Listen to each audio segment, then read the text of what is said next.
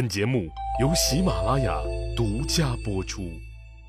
上集咱们说了，左平义韩延寿又迎来了他人生下线的新挑战。听说御史大夫萧望之弹劾他违法乱纪，当时就急眼了，抱着不要怂就是干的理念，也上书揭发萧望之贪赃枉法。于是。汉宣帝刘询派出了两个调查小组，分别调查他俩。结果，人家御史大夫萧望之屁事儿都没查出来，而他左平义韩延寿被查出来有四项重大违法犯罪行为，尤其是最后一项，动用库存的黄铜私自铸造刀剑，这可是顶了天儿的大罪。而且韩延寿在东郡，还时不时训练和检阅个民间武装啥的，铸造刀剑和训练民兵这俩事儿一结合，这里面就有文章可做了，也让人浮想联翩。莫非你韩延寿准备武装人员造反不成？你太他妈不让人省心了，你个老六！刘皇帝听完调查组的汇报以后，大骂韩延寿不是个东西。御史大夫萧望之一看火候到了，立马往掉进井里的韩延寿脑袋上狠狠地砸了一块大石头。萧望之又猴急猴急地上了一封奏章，说是奏章，其实是一封辞职信。当然不是什么世界这么大，我想去看看那个意思，而是说。作为御史大夫，我的职责在于监察天下。现在有人举报官员贪赃枉法，我不敢不闻不问。我们监察同志按照正常的程序开展调查，却遭到了违法嫌疑人疯狂的打击报复、威胁和污蔑，严重影响了我们的正常工作，伤了监察干部们的心。也破坏了国家法纪的严肃性。现在我们的纪检干部们都顾虑重重，不敢正常去办案查案，怕遭到无端的报复。我不称职，没有带好队伍，没有尽到责任，以至于出了韩延寿这种丧心病狂、想要谋反的人。还是让能力强的同志来担任御史大夫一职吧。这话说的很重，直接给韩延寿扣了一顶非死不可的谋反帽子，也将了刘皇帝一军。就看你大皇帝咋处理韩延寿了，就看你刘皇上能不能给我们全体纪检干部一个公道的说法了。就看你能不能维护法律的尊严了。这下子，汉宣帝刘询也被架起来了。刘皇帝在朝会上的脸色很不好看，安慰了萧望之几句，就把萧望之的奏章转给了丞相丙吉。丙吉当然知道该怎么办，于是丞相丙吉组织召开了一次常委扩大会议。大家集体讨论这件事儿该怎么处理。就在萧望之躲在角落里默默憋大招，准备这次一定要整死韩延寿的时候，一个人跑出来怒刷了一波存在感。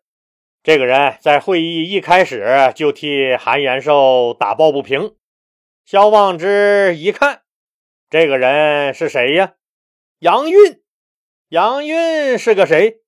杨运是光禄勋，是前丞相杨敞的儿子。他还有一个更值得夸耀的身份，那就是伟大的史学家司马迁儿迁大爷的外孙子。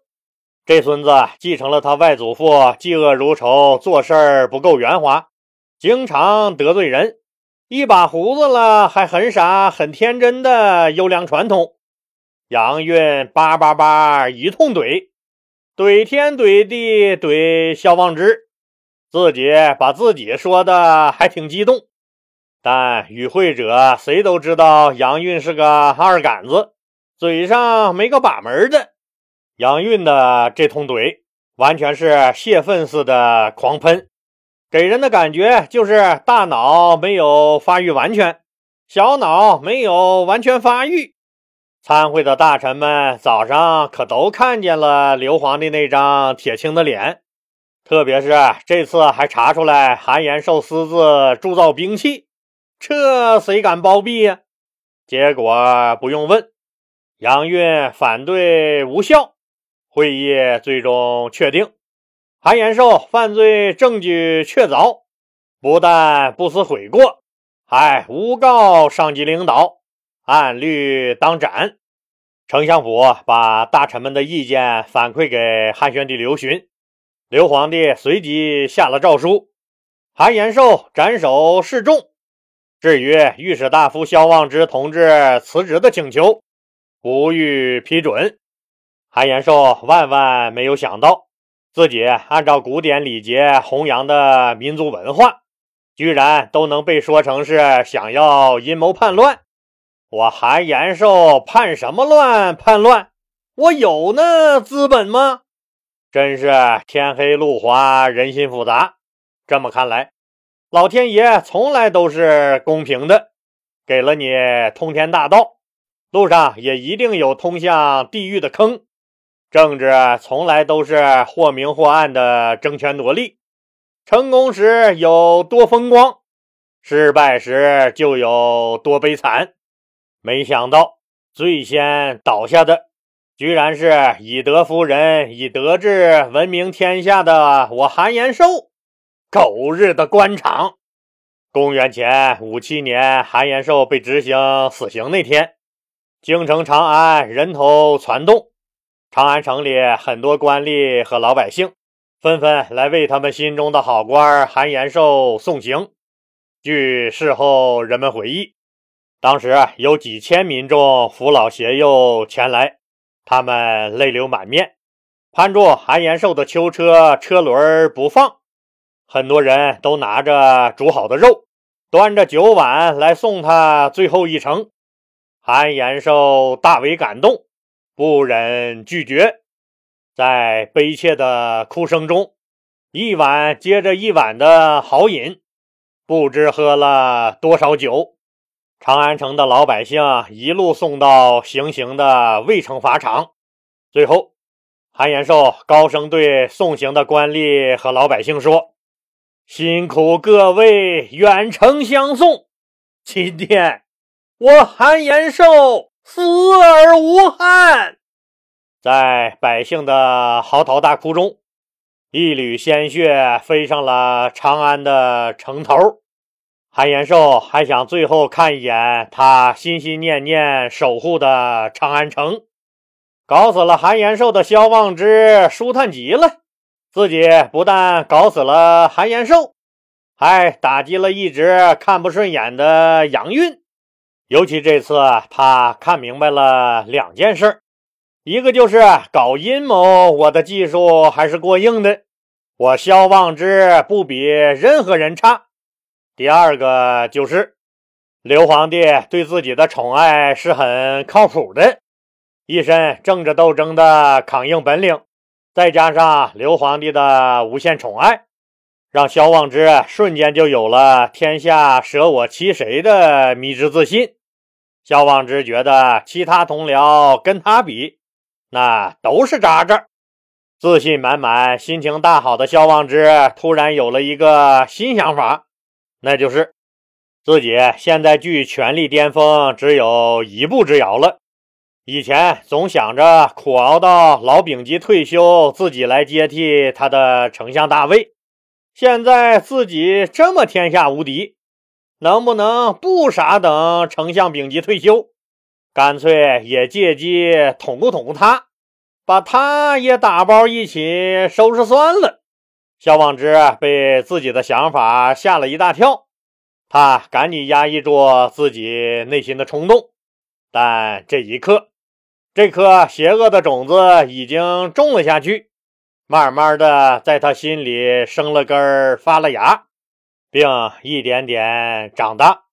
韩延寿事件过后，汉宣帝刘询刘皇帝也对干部的提拔和管理问题进行了反思。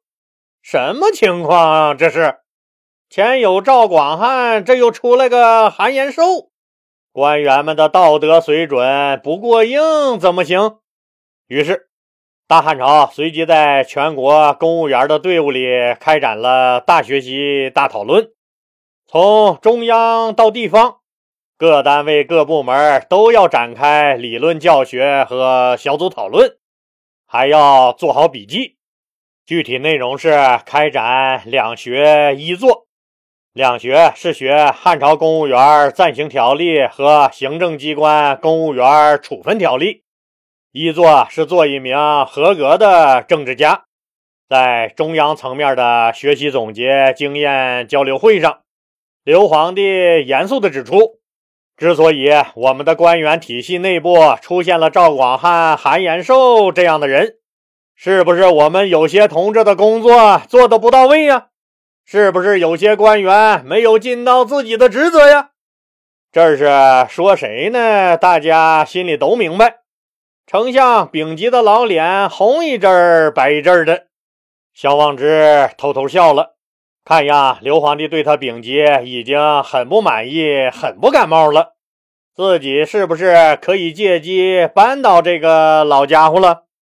其实啊，萧望之恨丙吉也不是一天两天了，记得吧？老李前面讲过，汉宣帝刘询有一次召他俩入宫商量匈奴侵入汉朝边境的事儿，结果因为丞相丙吉早有准备，所以对答如流，而萧望之呢，支支吾吾，尴尬巴嘴儿，说不出个所以然来。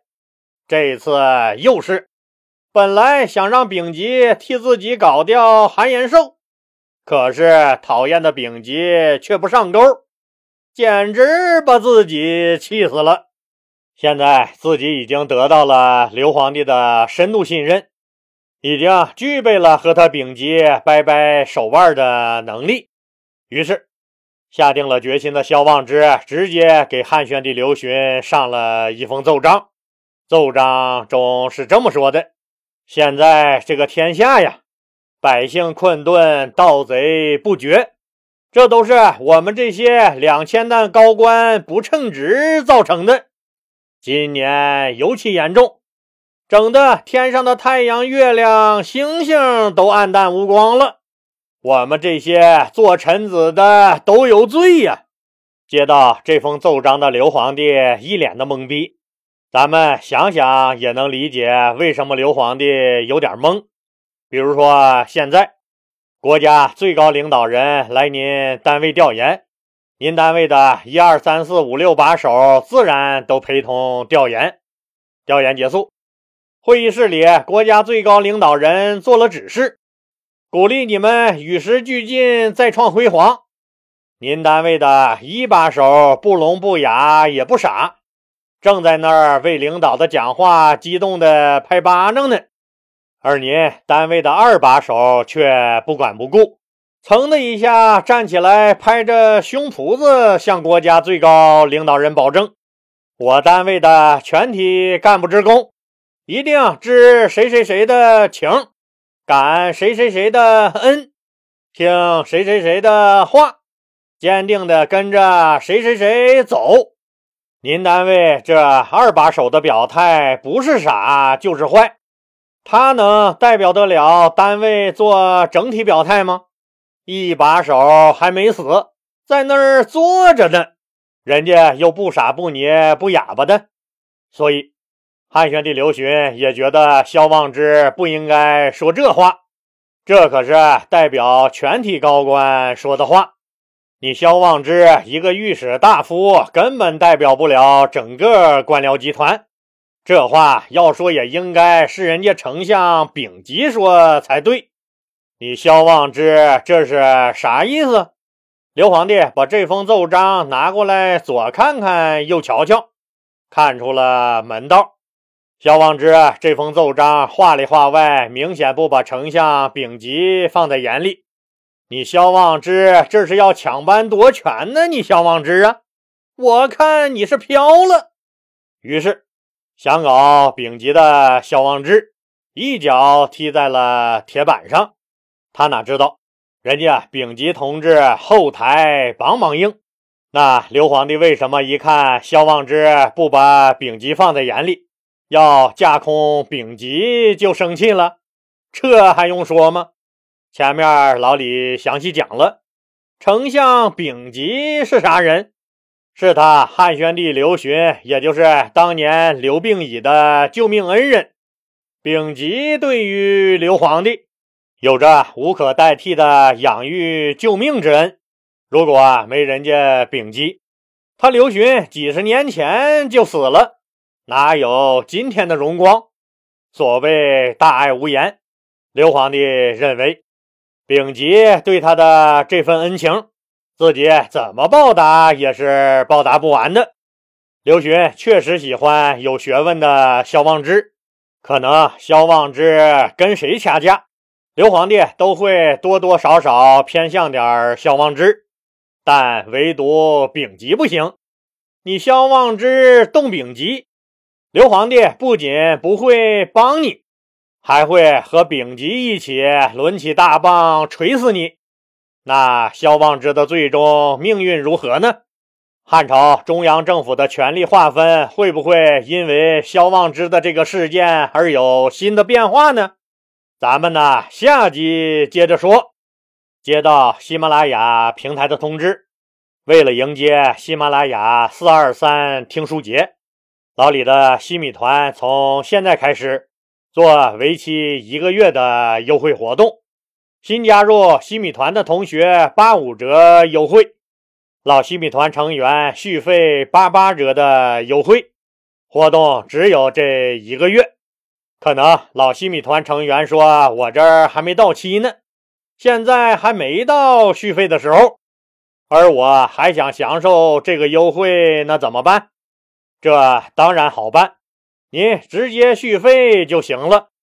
喜马拉雅平台会直接把您的续费期排在您当前费用到期之后延续。